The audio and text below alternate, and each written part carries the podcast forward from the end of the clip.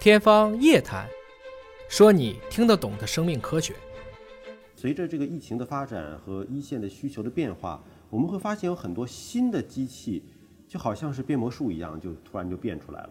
包括这个自动化的核酸提取仪，还有说在北京首次亮相的这个分装转板的，对吧？它能够自动开盖儿、自动关盖儿，然后把它这个转到那个九十六孔板上。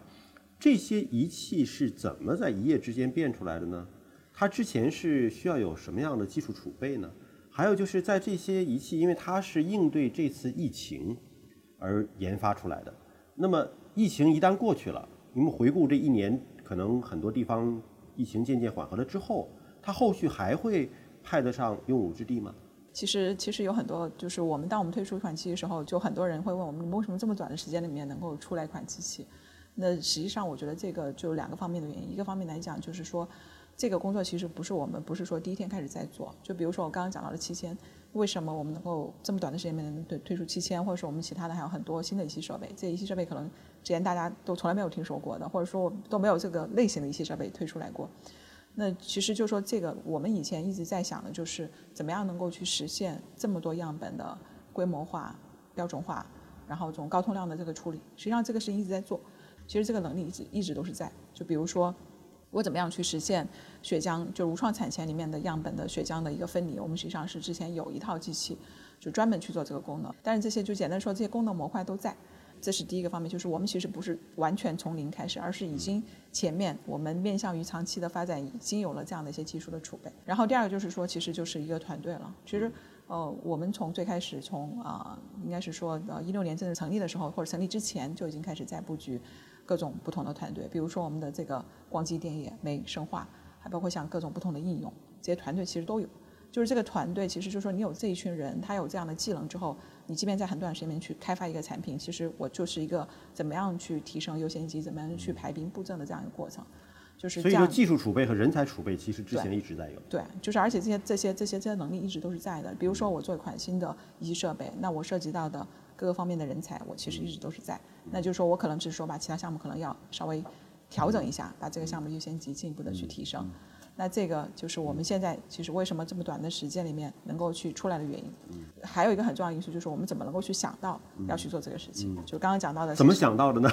怎么想到？还是到一线的需求。对，这个其实就是说，就就是作为制造最大的一个好处，是因为我们有有这么多的这个广泛的一个需求在这个地方。就比如说，其实就就是当时在武汉的时候，大家有反馈这些地方是不够的，通量是不足的，那我们就可以想到说，我怎么样去用我现在的这个资源快速的去提升，然后时间上够不够，我能够在相对来讲比较短的时间里面能够去实现这样的一个目标。所以其实在这个过程里面，我们我们也是不断的在向就是使用我们仪器设备的用户在学习，就是需求到底是什么。我们有什么样的一些设备能够让大家的工作更简单、更快速、质量更高？实际上来讲，就是大家快速的一个反馈和沟通的这样一个过程。对，那刚才第二个问题就是说，这些仪器设备出来了，在疫情期间当然发挥了非常重要的作用啊。但疫疫情一旦过去了之后，这些仪器设备还有用武之地吗？当然，呃，其实这一次就是国家也是提出来要去做这个核酸检测能力的一个建设。那其实这个核酸检测能力不单是针对于新冠的，那其实现在经过这一次的这个新冠之后，其实大家对于